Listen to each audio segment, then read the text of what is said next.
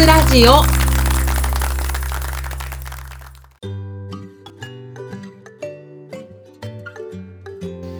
始まりました。聞くワイン若津ラジオ。この番組は3000円台のワインをこよなく愛する3000円ワインの民マスタヤがワインにまつわる活動である若津について論理に語る番組です。ワインが好きな方そしてこれから好きになっていく方に向けてまるで美味しいワインを飲むように美味しいワインの世界をお耳にお届けする番組となっておりますはい。というわけで、今日はちょっと音の響きがいつもと違うかもしれません。えー実は都内某所にて公開収録を行っております。ありがとうございます。えー実はこれテイク2でございまして、皆さんちょっとあの盛り上げ方を分かってきてくださったっていう感じがあるんですけれども、えー今日はもう一ついつもと違うところがあります。えー、若津ラジオに初めてのゲストをお呼びしております。えーワインを日本に輸入するインポート会社であります、えーリーベル株式会社にお勤めのワインプロモーター、秋モさんです。今日はよろしくお願いします。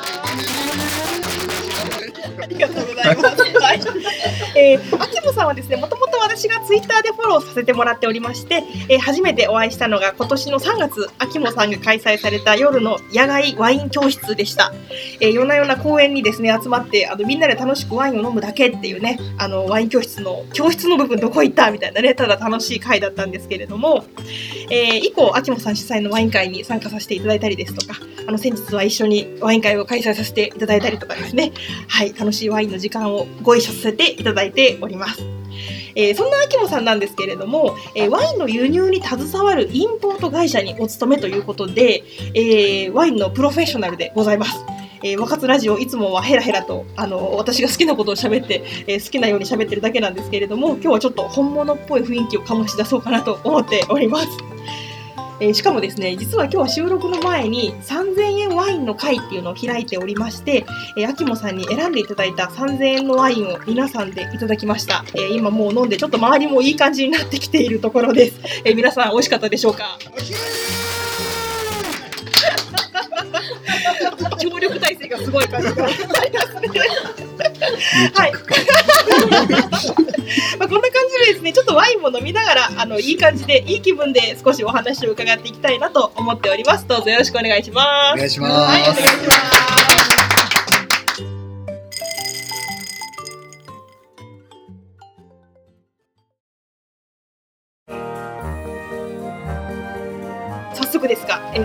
ね、秋野さんの今のお仕事についてちょっと伺っていきたいなと思っております。はい。はい、えー、秋野さん、インポーターの会社ということなんですけれども、インポーターってなかなかこう、あの、普通に生きていると、こう、触れ合わない職業というか、どんな感じかイメージがつきにくいなっていう感じなんですけど、あの、普段どんな感じでお仕事をされているのかっていうところからちょっと伺いたいなと思っています。はい。はい。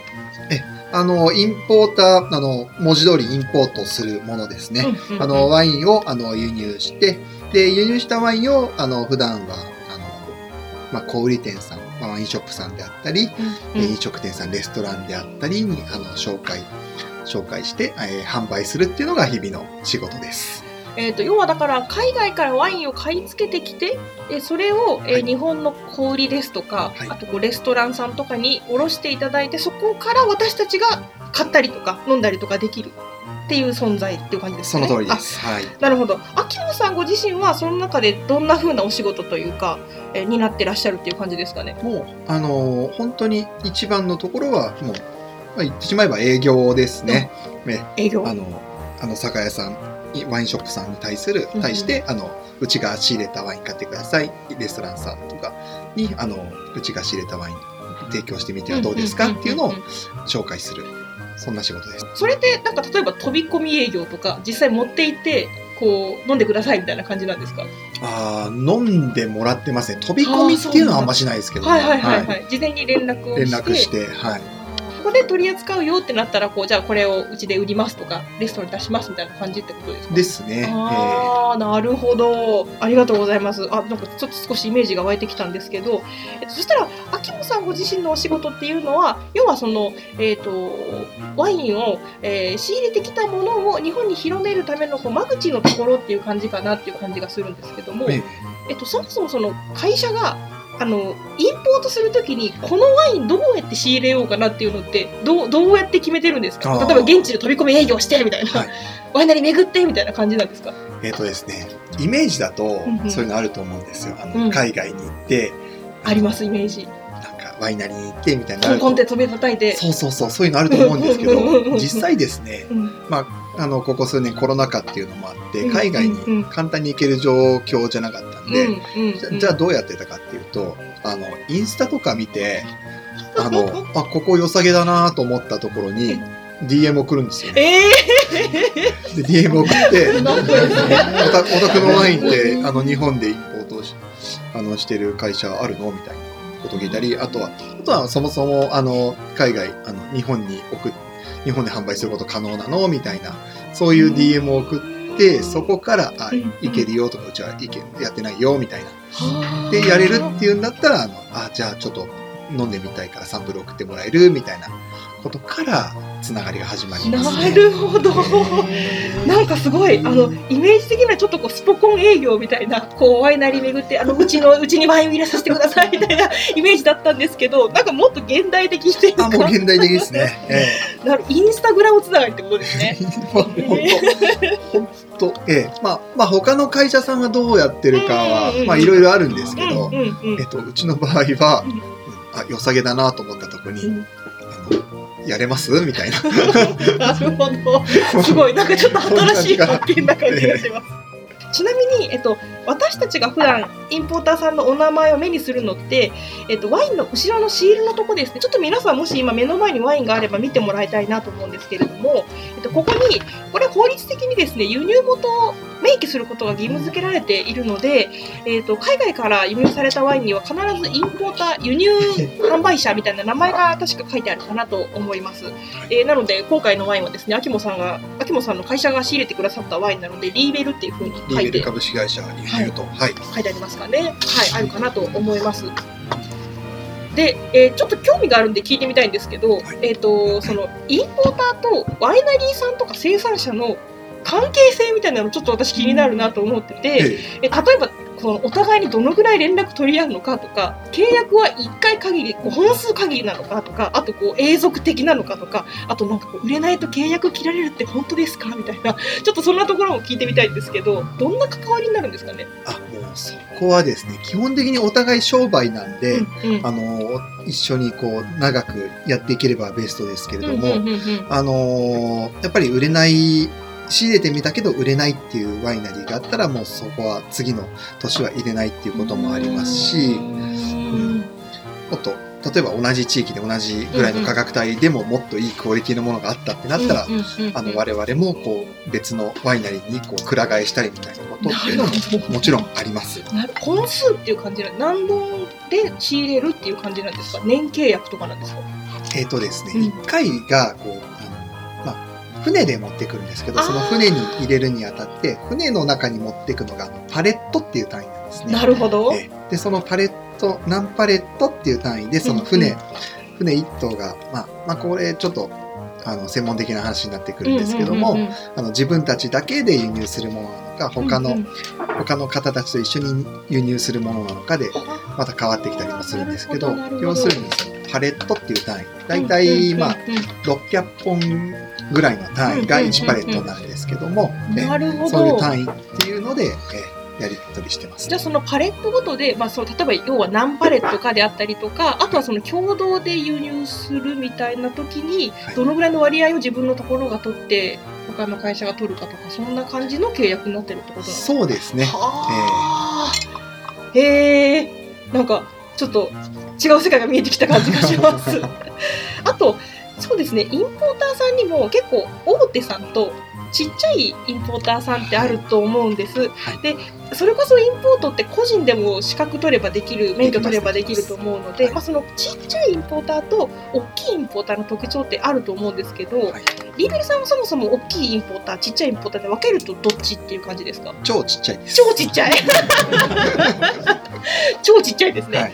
そのとその小規模の違いみたいなとこってどんなとこにあったりするんですかね？あとできることできないことの違いみたいなとこかなと思うんですけど。えっ、と大手ですとやっぱりそのもうあの商売なのでこうお互い毎年毎年その今年より来年来年より再来年でこうどんどんどんどんあの商売の幅を広げていきたいっていうのがあるんでもうあのこれだけこれだけやりましょうみたいなのを互いこう数量を決めてそれに対してこうその決められた数量を日本の中でいろんなあのインポーターの営業マンがこう一生懸命売っていくみたいなのがあるっていうのがひ一つあります。うんまあ、小規模の方はそういう決め事っていうのはあんまりないんですない分こうあの自分たちが選びたいところをちょっとちょっとずつこうかいつまんでやっていけるっていうのはあります。ただ、うんあの商売としてはそんないきなりドーンと大きくはなりづらいっていうのはあります。そっかじゃあ大手の方がちょっとこうの、まあ、ノルマみたいなものとかええ。売り切る本数がそもそも多かったりするので、はい。まあ、大きいお金を動かせる楽しさもあるけど、まあ、結構ある意味ではそれを売り切らないといけないみたいなところもあっあります。て、えまあ、小規模だとそれがちょっとずつ試せるところもあるけども、ええまあ、その一発のこう、えーなんていうかなパンチはちっちゃめというか、そうですね。ああとですね、うんうん。あの大規模な会社さんは有名なもうそもそも日本に入ってくる前でこう有名なものを結構ドンと取ってこれるっていうのがありますあね。取ってこれるっていうのは、はい。そのえっと小規あはい なるほど。大大規模のところは？あじゃあさっきの話から言うとそのパレットがはい。もしかして大きいものじゃないと輸入できないってことですか、そうですね。もうあもうやっぱりそのパレッあなるも。うそういうところはパレットの単位じゃなくて、年間で船をあ船なえ乗ってこれるから、はい、ー船単位？船単位ですよね。1船2船みたいなことですかね。そっかじゃあ小規模だとそのさす例えばえっ、と1船分とかは出せないのでええ。そういう契約はできないっていう感じ。あーでも逆にちっちゃい方ができるメリットっていうか楽しさみたいなとこってどんなとこっていう感じがしますか？そうですね、うん。やっぱりあのあんまりこう数字数字でガツガツ求められてるものところっていうよりもお互いのそのファイナリーさんと日本のインポーターさんのお互いこうなんかやっていきたい。こうワインワインってこういう風にこういうのがいいよねとか、うんうんうん。こういうここういうことをあの消費者の皆さんに広めたいよねみたいなそういうフィロソフィーを共有できるのが一番、うん小規模なインポーターのいいところですね。なるほどなるほどそっかそっかだからその仕入れるワインにもテーマとか物語があって、まあ、それをこうこんワインってこんなところがいいよねっていうのを消費者に届けるまでの距離が近かったりとか、はいえっと、ダイレクトに伝えやすいはい、みたいなところが小規模のいいとこだったりとかメリットだったりとか。ですね。なるほど、えおーめっちゃ面白い。なるほど。ありがとうございます。じゃあですね、ちょっとこの辺りから、えー、和活にまつわる、まあ、せっかく和活ラジオなので、えーインポーター話について伺っていきたいなっていうふうに思ってるんですけれども、はいえっと、ワイン好きになっていくと、えーよく聞くのがですね、インポーターごとで仕入れてるワインの特徴が違うですとか、はい。インポーターごとに仕入れるワインの特徴が、個性があるってことを結構伺うようになるんですね。はい。でそういうインポーターごとの個性みたいなのってちょっとどうして生まれるのかなっていうふうに思っててそもそもそういうのはやっぱりあるはあるあります。もちろんあります。えどどうしてそういう個性みたいなのが違うっていう感じなんですかね？えやっぱりワインあの扱うのも商売なので、どういうワインをこう日本のマーケットで広げていきたいかっていうのを考えていくと、どういうポジショニングをそれぞれのインポーターが取っていくかっていうのものを考える。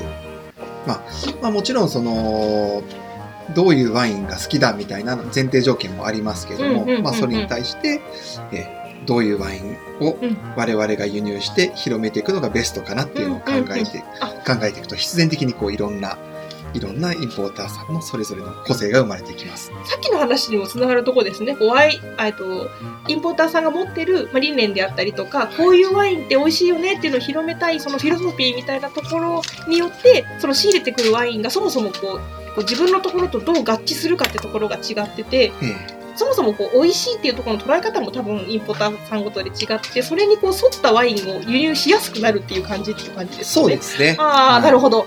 ってなるとねちょっとあの聞いてみたいんですけど あのあのですね同業者さんのことなのではい。言える範囲で構わないかなと思うんですけど、えー例えば、まあ、ここのインポーターさんはあこういうワインが得意とか、ええ。えーこういう個性ありがちみたいなのってあ言える範囲で構わないのでいくつかお名前出したりとかってできますかね？あこれっていうのはあの実は私自身がワインショップに勤めてたことが長くて実際他のインポーターさんから仕入れてたことが多いんでまあ肌肌感覚としてはいはい。あのー感じてたことをベースに伝えさせていただきたいんですけれどもあリスナーさんが実際聞きたいのって、うんうん。ここのインポーターのワインって安くて美味しいよねみたいなそういうのが一番聞きたいですかね。確かに安くて美味しいは正義ですよね。うん。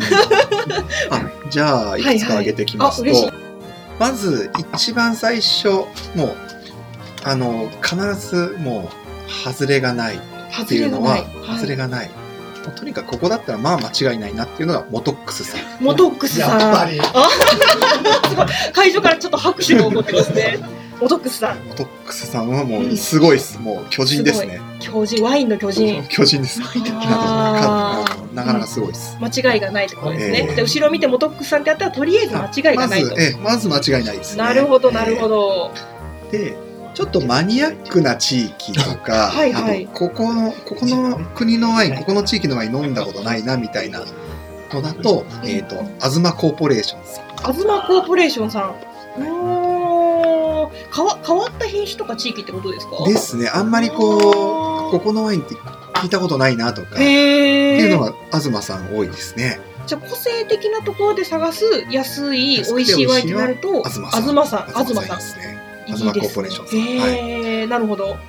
でさらに、うんうん。あのナチュラル系あの今流行りのバンナチュールナチュラルワイン。っはいはい。ていうと安くて美味しいのだとディオニーさん。リオニーさん。リオニーさん。あの京都のね。京都の会社ですね。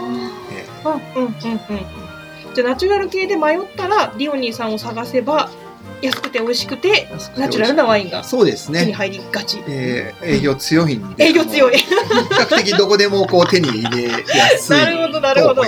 これね完全にメモタイプですね。今メモ取ってくださってる方もいらっしゃいますけど あのポッドキャストをお聞きの皆さんはあの今のところ巻き戻して聞いていただけるといいかなと思っております。自分のところの宣伝に一つもなってないこれいいのかなっていう。ちなみにリーベルさんはどんなところが強いっていう感じですか？もうあのオーセンティックナチュラル。あのちょっと一般的なリスナーさんからしてうんうん。どどんな感じなのよってイメージつきづらいと思うんですけど、うんうんうんうん。聞いたことある産地の中でさらにこうナチュラルナチュラルなワインみたいな。イタリアで言ったらキャンティーとか、まあ、フランスで言ったらあのアルザスとか、うんうんうんうん。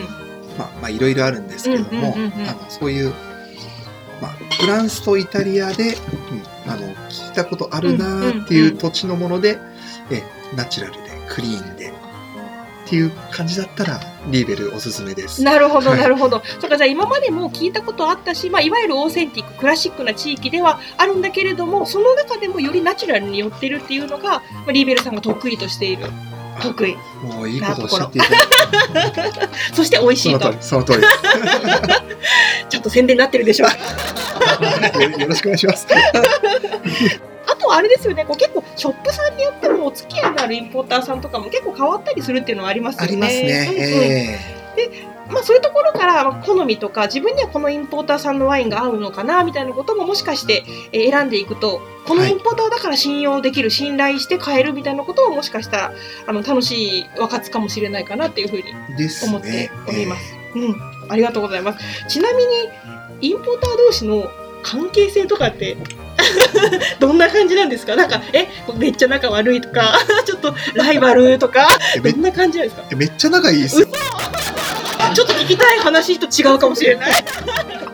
でどどんな感じで仲いいんですか？あのこの間も1ヶ月ぐらい前に、うんうんうん。あのそうみんなであの試飲会やりましょうってえっおとー。それはあの飲食店さんとか、うんうん。あの主販店さんとかプロ向けのうんうん会だったんですけども、いい。ええそこはあの知り合い知り合いのインポーターさん3社で集まってやったとか、そういうことはありますね。あじゃあインポーター同士でちょっと試飲会やろうぜみたいになって、ええ。お互い飲み合うみたいな。ありますあります。あじゃああなたのところへこうしこうインポートしてきたこれうまいねみたいな、うんありますよ。へえ。極極端な話自分があのどっかの営業行ってうんうん。自分のところのワインがあのその時にはまりませんでした買ってくれませんでした、うんうんうん。でそういうあのこうこういうワイン探してんだよねみたいなことを言われてああじゃあどこそこの持ってるあれとかいいんじゃないですかねみたいな、へそういうアシストをしたりとかしてえへえでしてる人間だったらうんうん。なんか連絡取ってあああのなんとか屋さんのなんとかさん、あのあれあれとかはあのいいと思うんでちょっと行ってみてよみたいな、へえ そういうそういうやり取りはしますね。すごい面白いですね。ありがとうございます。えっと、あとですね、私はまあ、たまたま秋モさんとお会いすることが、まあ、運よくできたかなと思ってるんですけれども、まあ、このポッドキャスト聞かれてる方の中には、こうインポーターさんと直接お話しすることとかってなかなか少ない方とかいらっしゃるかなっていうふうに思うんです。まあ、地方に住んでいらっしゃる方とかもそうかもしれないかなと思いますし、あと基本はやっぱりワイン飲み手って、間に小売りのお店とかレストランとかが入って、まあ、そのソムリエからワインの話を聞くってことが多いかなと思うんですけれども、えー、とやっぱりねこう日本にこのワイン仕入れたいって思ってこう輸入されてきたその思いであったりとか、まあ、それこそフィロソフィーみたいなものを聞けるのってすごく貴重な体験だなっていうふうに思ってて私たちがインポーターの方と出会うためにはどんなところに出向けば直接お話聞いたりとかでできるのかなと思ってて、えーでも今だったらうん、DM 送ればいいんじゃないですか？DM インスタと同じだ。あ本当本当本当それですよ。うんうんで、あの逆の立場から言うと、インポーター側からして、そのやうんっぱり普段プロの方としか会ってないんで、うんそのいその一般のワイン愛好家の方と出会う機会ってなかなかないんですよ。逆ど。にそのどどうやったら出会えんのかなみたいな。えその一般消費者と。ですね、それはあると思いますよ。そっかじゃあインポーターっていわゆるこう B2B というか企業 VS, VS ととか企業と企業っていうふうになりやすくて、一般消費者との距離がちょっと遠いっていう感じなんですかね。あ、そういう感覚あります。へえ。じゃあ SNS で絡む。あ、もう全然それで、全然それで。なるほど、はなるほど。それはちょっと新しい現代的なつながりっていう感じですね、まあ私もねまさにツイッターで一緒にあのお話しさせてもらうようになってっていう感じかなと思ってるんですけども。あとあれですかね。秋野さん時々試飲会とかやってらっしゃいますかね。僕はそうですね、うんうんあの、自分のその、まあ、まあ、会社通してこうんうの B2C、あの、皆さん、あの、ワイン愛好家の皆様向けのイベントなんかも、あの、やってたりするんで、まあ仮に私と会いたいっていう方がいたら、私なんか一番簡単に会えるんで。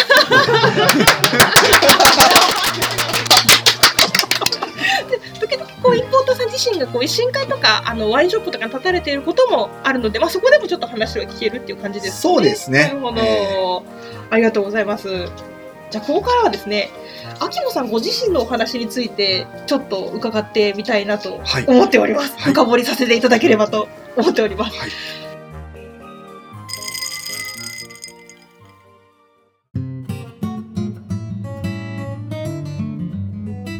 そもそもですね、インポーターになろうって私の人生にはなかったんです。ええそんな選択肢が出てきたことはただの一度もないかなって思うんですけどインポーター会社で働こうっていうのはどのタイミングで思われたのかっていうのはちょっと気になっててはい。お仕事始められた最初からインポートおよびワインにまつわる現場で働かれてたのかとかちょっとこれまでのどんな現場で働いてこられたかって話伺ってもいいですか？はい。あの、私、ワインのキャリアはですね、ずっと、あの、小売店の世界が長かったんですよ。あ小売りをされてたあの、一番日本で有名なワインショップのチェーン、某ワインショップですかありねますよね。はい。なんなんてか。ななんてか。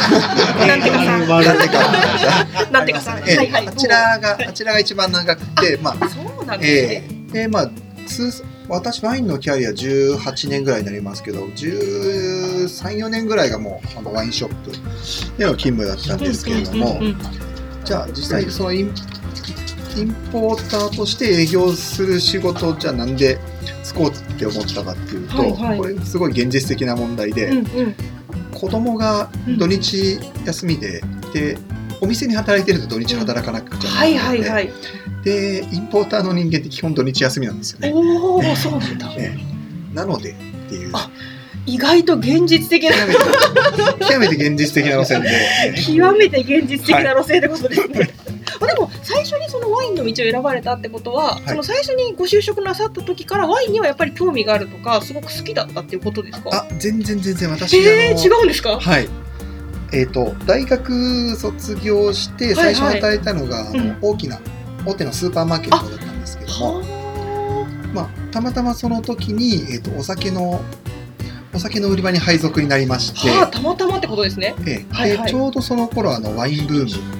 田崎さん田崎真也さんがあの世界のナンバーワンのソムリエになられたってうん頃にできた、あのお酒の売り場があってなるほど。あのスーパーマーケットとしては無駄にワインの売り場が無駄に無駄に大きかったんや。でワイン売らないと商売にならないやべえ、それはやばい。で一つも知らなかったですようんあのその頃ドンペレニオンがワインの一部っていうことも知らなかったぐらいでしたなるほどなるほど。はいはい。あのね大体の一般消費者と同じ感じですね。はいはいはいはい。ででうんそのその時にこうワインワインをこう飲んでは本読んで本本読んでは飲んでって繰り返したんですね勉強のためにそしたら面白くなってきちゃってあこれはちょっと突き詰めてみたいなと思ってでこうワインの専門の会社に転職したっていう。そこからなですね。るほど。あじゃあ本当に最初は偶然というかスーパーでたまたまお酒を扱い始められてそこからワインにはまられてもっと極めようってなってワインの道へっていう感じってこと？あその通りです。うわー。どこにワインとの出会いが転がってるかわからないですね。わかんないですね。えそんな脇もさんが最初に美味しいって思われたワインって何か覚えてますか？ハンガリーのはい。トカイっていうあのところのワイン甘口のワイン。はいはい。そのそのワインを飲んだ時に、うん。あこんななんか蜂蜜みたいな酒あるんだっていう衝撃を受けまして、なんかす世界って広いなみたいなうんなるそういうこほどとを感じたのはありましたね。なるほど、ね甘口ワインからワインの世界に。甘口からでしたねああちょっとでもなんか親近感が 湧いてきたなと。なんかじ自分の人生の延長線上にももしかしてあったんじゃないかみたいなちょっとなんか親近感が湧いてきたなと思っております。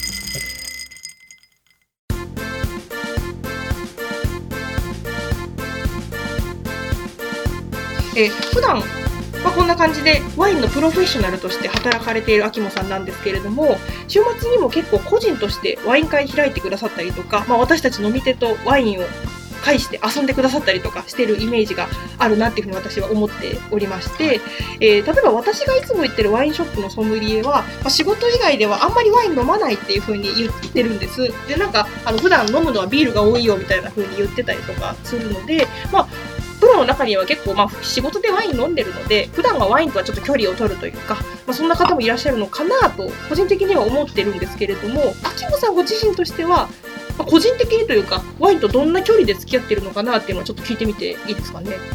もう私は公私混同しまくりですね。公私混同しまくり。はい。うんうんうんうん。もう遊ぶように仕事をして仕事をするように遊ぶっていう、うん。それがワインに対する向き合い方ですもう仕事も遊びもなくワインと付き合ってるみたいなです感じねですかね。えうんうんうんう本当にあのワインってあのただこっちは好きでいっぱい飲んでるだけなのにいっぱい飲んでると「あ君よく勉強してるね」っていうふうに言われるっていう そんな素敵な仕事をしています 好きなことやってたらめっちゃ勉強してるやつに見えるみたいな。そうそうそうそうなるほど。もうだからワインが好きでワインと共に生きてるっていう感じなんですね。です儲かる仕事じゃないんですよ正直。えー、そうなの？ぶっちゃけ。嘘。ですよ。そうなの？そっか。じゃあ好きがないとむしろ支え好きによって支えられてるっていう感じなんでですかすね。ね。ちょっと衝撃的なあのお金の話とかも今出てきておりますけども、えっと、結構聞くところによるとこれまでワイン会みたいなものもかなりこう開催されてきたのかなっていうふうに私も思ってるんですけれども、はい。まあ、もちろんこうけあの業者としてというかプロとして開かれてきたワイン会もあるとは思うんですけども、個人で開かれたワイン会もあると思っていて、はい。これ楽しかったなみたいなワイン会とかって今までなんかありました？これ楽しかったな、はい。あの私ワインショップで勤めてたのが長かったっていうお話さっきあったんですけども、はい。その時やった回でですね1000円台のワインをえ？100種類集めて、え？で100人の人間で飲み比べてー、どれが一番美味しかったか、あの投票しようみたいな回をやったんですね。え？そー、れは楽しかったですし、こう、なんか世の中の、こう、いろんな方々にワインを広めるっていうので、あの、有益だったなっていうのは実感してますね。1000円台のワインを100本集めて100本集めて100 100人で。人で飲む。はい。へえ。え、それはお店の企画としてされたんですか？あ、お店の企画としてですね、めちゃくちゃ楽しいですね。やっぱ1000円台のワインでもかなり美味しいのはある。あります。これは3000円ワインの民としてはどう捉えたらいいんでしょうか？でもそうです各やっぱ価格帯でやって美味しさって違うってことですよね。あの、1000円台のワインは、うんうんうん。それこそ、その、すんごい美味しいワインに出会う確率がそんな高くないんですよねなるほどなるほど。中には、うわーすごいっていうのなんですけど、た。だそれが3000円になると、うんうんあのだいぶこう確率が上がってくると同時に3000円でここまでレベル高いのあるんだみたいなのって結構探せば丁寧に探せばあるんですよね。なるほど。3000ワインは打率が良くて打った時の球が伸びやすいってことですよあね。そうですねもうあの打率ねあ もう打率あの打率が良くてホームランも良くあの吉田正尚的な感じですよねあちょっと。わかんないんですけど。なるほど吉田正尚ラインがえ3000ワインということでまあえ OK ですかね。えもうあの彼は、うん、3000円どころかもうあの1万円とか10万円のプレイヤーになっちゃいましたけどなるほどなるほど。えっと、ごめんなさいね。あの、野球の分かる方だけ、あの、吉田正尚世代違いうう。っていう感じで思っといていただければいいんじゃないかなと。わかりました。完全に置いてけぼりになっておりますけど。逆にちょっとこれ聞いてみたいんですけど、はい。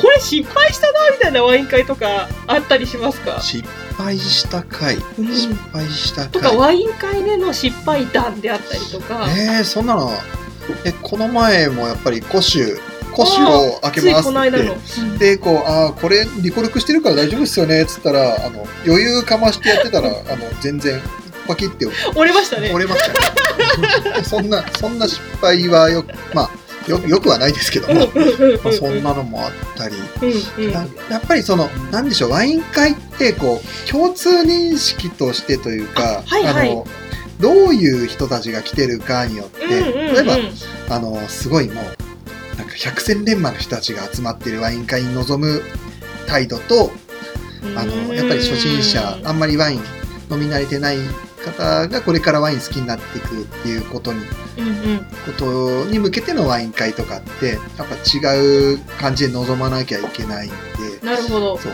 あの、で自分が若かった時なんか、こう、なんか常にどういう会でも同じテンションで、ああの、ワインの、もう、一応、プロとして扱ってる人間としてやんなきゃみたいな態度で接してったら、やっーぱり、その、いあの、ワイン知らない方に対して何言ってるかさっぱりわかんないみたいな、あーなるほど。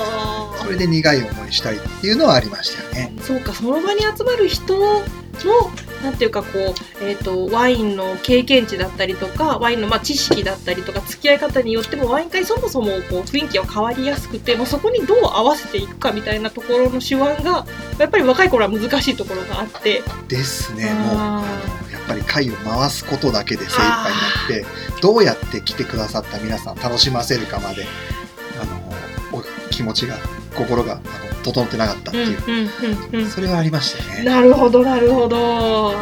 なんか百戦錬磨の秋元さんって感じに見えてますが、いろんなことがありながら積み重ねてこられたっていうところがあったってことですね。なるほど。ちなみに今後もっとこんなことやりたいとか、新しく考えてるアイディアだったりとか、あったりとかされますか？えっ、とですね、そう考えてやりたいなと思ってるのが、あの、ワインゴチバトルみたいなことやりたいと思なんだ、って。るんどういうことだろう。どういうことだろう。どういうことかっていうと、はいはい。あの例えば僕があの5、6種類ぐらいワインを持ってくるんですね。うんうん。で、それ、銘柄伏せとって、で、この、あの、まあ、ちょっとある程度知ってる人じゃないと楽しめないと思うんですけども、うんうんうんうん。このワインを一口飲んでみてこれはあのお店で売ってるお値段いくらでしょうかみたいなのを当てるっていうクイズをやっていくっていう。であの最下位だった人が、うん。まあ、何人かあの56人ぐらいで集まってそれやって、うんうん。最下位になった人が1位の人にそのあの酒代をおごるみたいな。おいいね、楽しい。楽しそう。それはなんかもうあの有資格者限定でやってみてなるほどね。そこに対して、あうん。のなんかオブザーバーみたいな感じで皆さんもあの参加してない皆さんも、うんあのそう外外外でっていうか、うんうんうん。うん旗でこう一緒にそのワイン一緒に飲んでいただくみたいな。これはやりたいなと思って。であれですね参加した6名中5人からはすごく感謝され1名からめちゃくちゃ恨まれる感じになるかもしれないってことです。面白そうですね。なるほど。じゃあその時はぜひあの有資格者として私もお呼びいただけると嬉しいです。もちろんですよ。あのリスクリスクありますからね貯金しておきます。では最後になりますけれども、ワインとは全然関係ない話ちょっと伺ってみたいなと思っていて、はいアキモさん普段ワイン以外で好きなことだったりとか趣味だったりとか推しだったりとかなんかありますか？えーとですね、はいあのさっきも吉田正尚って話出ましたけども、い。えーと野球観戦が趣味ですおお。あのーはい僕前勤めてたワインショップで、あのポップあのワインのコメントをそれぞれのあのワインにつけて棚に自分の言葉で棚に貼るっていうのをやってたんですけども、うんうん。そのコメントがあまりにも野球に寄りすぎて一 一部の野球好きにしか受けない かなりニッチな紹介になってた。あれはやめてくれみたいなのがあったっていう るで誰々のようなワインであるみたいなことだったってことですか？そうで？すねあのうん若い頃は剛速球で鳴らしたピッチャーが一回肩壊してあの変化球 変化球でこうあすのカウント取る。ようになったすみたいなごいわかりづらい。そんなワインですどんなワインだって買いづらいですね。でも一部には大人気だったでしょうけどね。こういうピッチャー好きなのよみたいなそういうお客さんもいました中には なるほど、すごい売り上げが伸びたのか落ちたのかすごい気になるところもありますけども。なんかじゃあ結構現地でも入れられるんですか？野球場とかにも行かあれて？野球場行きますえっ、と私西武線沿線に住んでるんであのえっと、西武球場、あの、現ベルーナドームですね。あの、よく、よく行きますし。野球と、野球とワインがあんまり親和性がない。あんまりないんや野球場はやっぱりビールなんですよあーそうですね。よね。確かに確かに。なるほど。じゃあワインを飲んでる以外は野球場でビールを飲まれていると。そうあいうこただですねね。、ビール。はいはい。いいですよ。はい。いるかな。いるかな？痛風なんですよ。痛風持ちなんですよ。はいはい。で、でビールビール怖くてあんま飲飲めない。飲めない 飲めない。ただ、ワインはいくら飲んでもその痛風の痛みが出ない。なるほど。なのでワインは、プリン体が入ってないかな。ななんだか、なんだかわかんないですけど合っ、ている。あじゃあ痛風の方はぜひワイン会に 参入してきていただいて、痛風の皆さん、ワイン飲みましょう。キムさんと一緒に痛風の方ワインを飲みましょう。はい、ありがとうございます。ございました。はい、ではワインのプロフェッショナルから貴重なお話をたくさん聞かせていただきました。えー、今日すごく楽しい回でですね、なんか知らなかった世界が広がって、またちょっとワインの解像度が上がるというか、楽しみ方が増えたなっていうふうに、えー私思っております。えー何よりちょっとね、こう入ってくるところ、そのワインを飲む前のところの、うんとワインをつなぐっていうところの。こうイメージが少し広がってあこんな人たちを介してワインが私たちのもとにこう届いてるんだなっていうところが見えてちょっとなんていうかなワインに対する愛情みたいなものがですね少し増える回になったんじゃないかなっていうふうに思っております。はい、えここで会場の皆さんにもちょっと話振ってみたいかなと思っているんですけれども、え皆さんの中にアキモさんに聞いてみたいことがある方っていらっしゃいますでしょうか？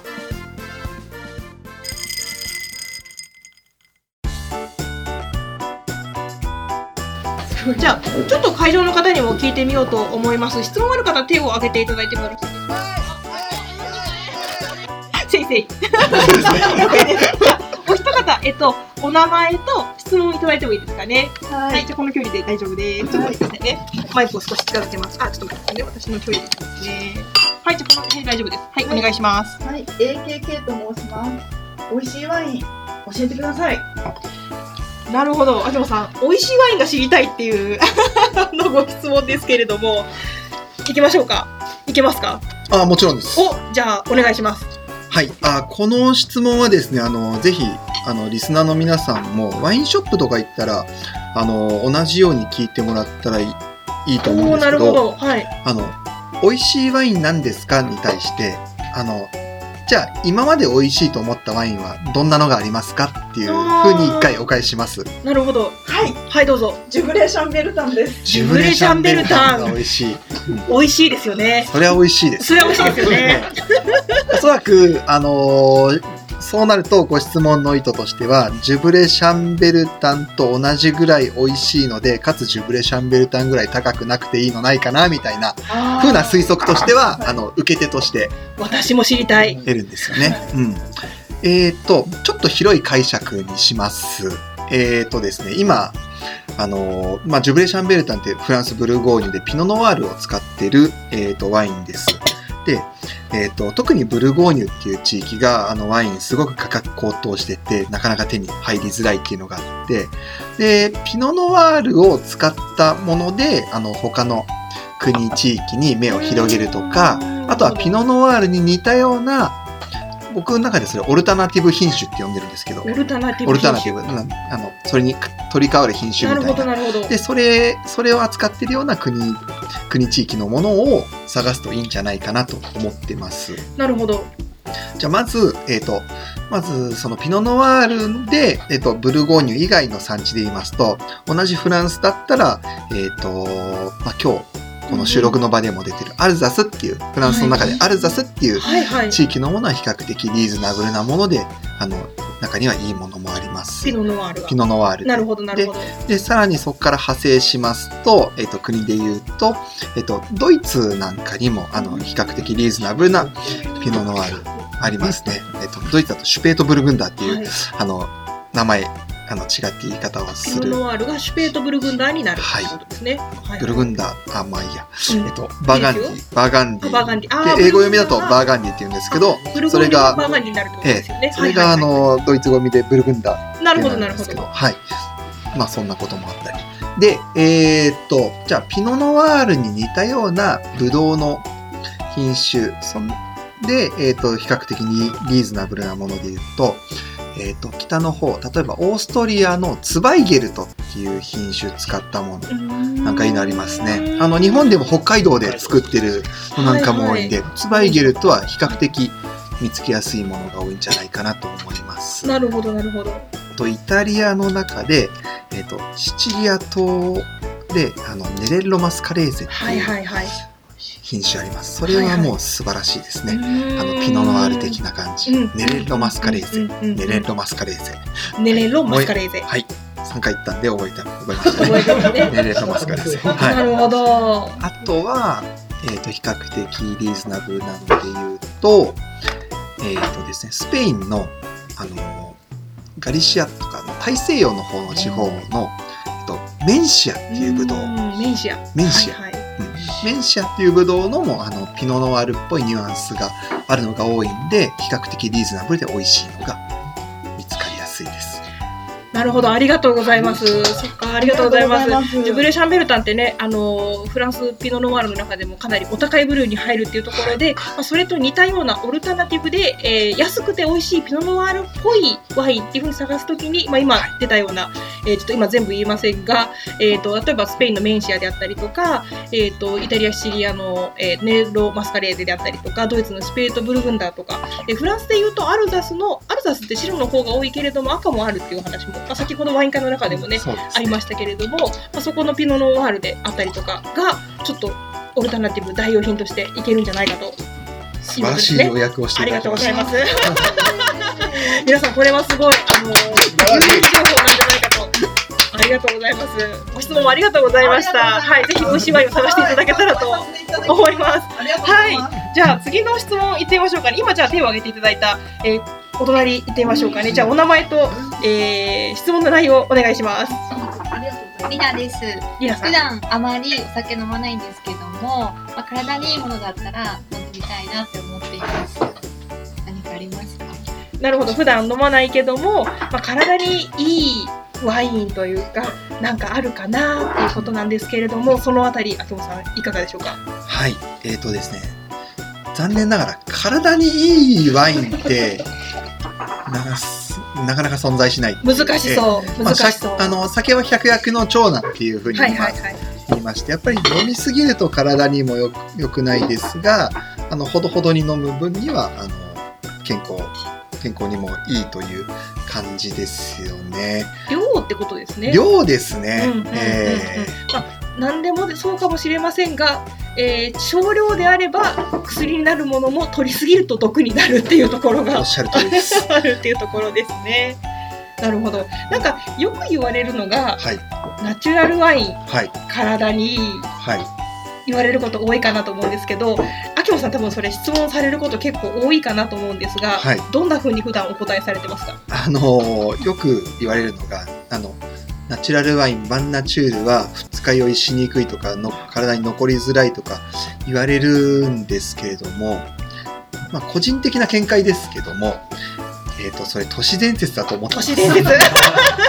伝説だそうです。やっぱりあの、ね、あの飲みすぎ飲みすぎるとやっぱりこうねそのナチュラルワインばっかり飲んでたはずなのに飲みすぎると次の日やっぱあーきついみたいな。こともあります。ありますし、はい。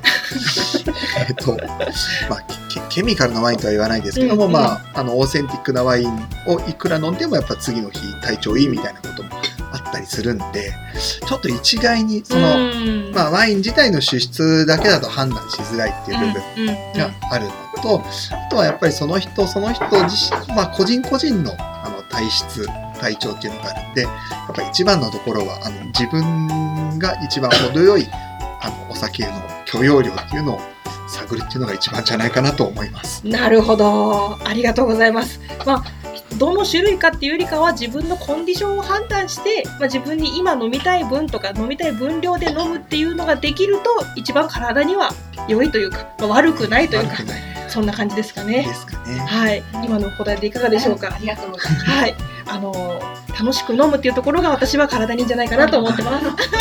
それそれ。心ですね、心にいいのかな？思ってます。ありがとうございました。はい、じゃあ最後の質問いきましょうかね。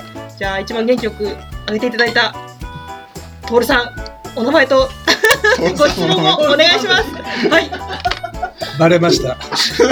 トールの安ワインでございます。はい、トールデスワインさん、よろしくお願いします。質問をお願いします。いろいろと地球温暖化が進行している中ですね、あ今買うべき、誰も知らない注目産地、秋元さんが思う注目産地、ここを教えていただければと思います。ーなるほど。これはなかなかプロの質問ですね。まあ、温暖化に伴ってね、ワインの産地がこう北に上がってるなんて話もある中ですけれども、秋元さんが考える注目の産地、まあ、これから伸びる産地ってことですかね。どこか思いつきますでしょうか？まあ、その温暖化のバックボーンから話しますと地球温暖化がありますでこうそれまで冷涼とされてた冷涼なワインが作られ冷涼涼やかな味わいのワインが作られてるっていう産地があの、まあ、北極であったり南極であったりに近づいてるっていうのがあのあるんですよね。なるほど。うん。で例えばあの有名なとこだとあのシャンパーニュ。はいフランスのシャンパーニュ、フランスのシャンパーニュのようなワインが、えー、と地球温暖化の影響によりこうドーバー海峡を越えたイングランド。イングランドで素晴らしいスパークリングワインがあのいっぱいできできるようになりましたみたいなことはよくうんよく、まあ、最近聞かれてうんうんうんます。注目の産地みた注いになっ目の産。地ありますね。はいはいで逆に注目されてないところの産地で、えー、とその冷涼なワインでいいなと思うところは、えっと私個人的にはですね、はいえっ、とアルゼンチンのパタゴニアっていうところですね。ほうほう。はい、パタゴニア？あの南半球のワインってやっぱり南半球だと暑いイメージありますけれども、はい、ありますね。えっと赤道から遠ざかるほどワインってあの涼やかになるんですよね。なるほど。今、まあ、リスナーの皆さん南アフリカのワインとか素養があると思うので、はい結構南アフリカあのケープタウンに近い方南の方のワインとか涼やかな感じすると思うんですけどもえっとですねアルゼンチンのワインも有名なところがメンドーサっていうところ結構あの暑いところなんですけども、はいはい。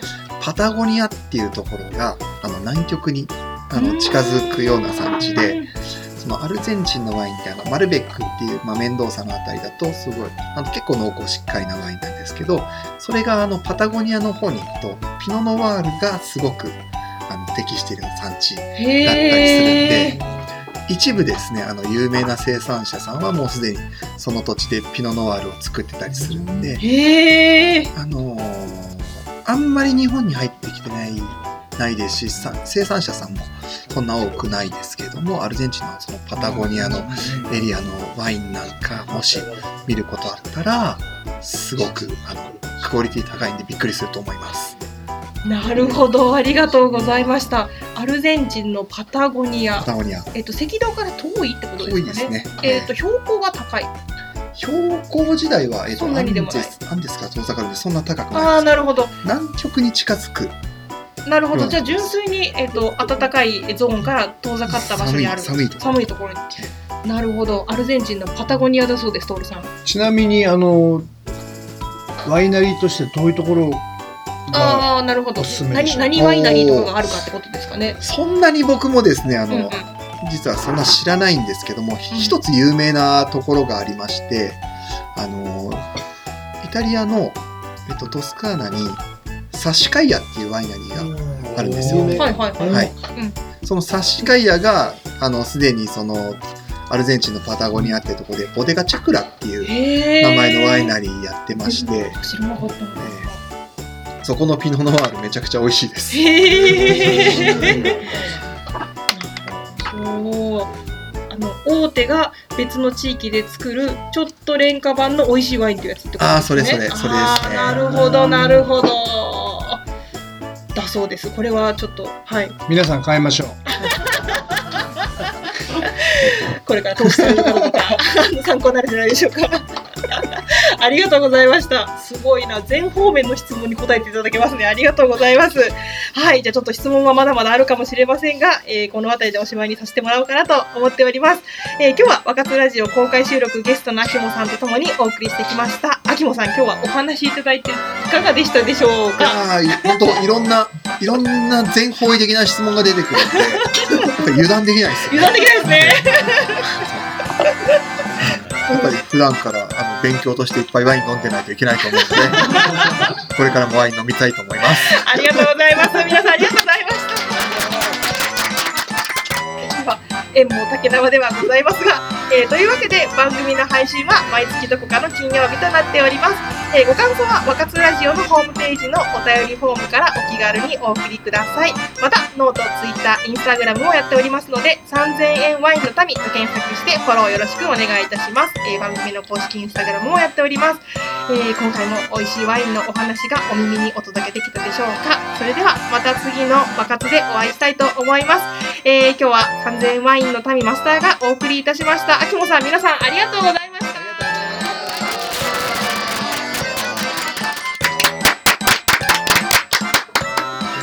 難しいぞ 聞いてる方が楽でいいけど作る方は難しいぞ言いますよ、徹さん。ね。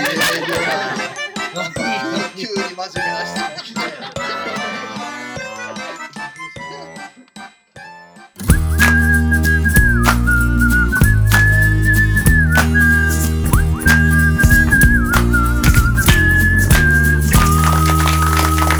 ラジオ。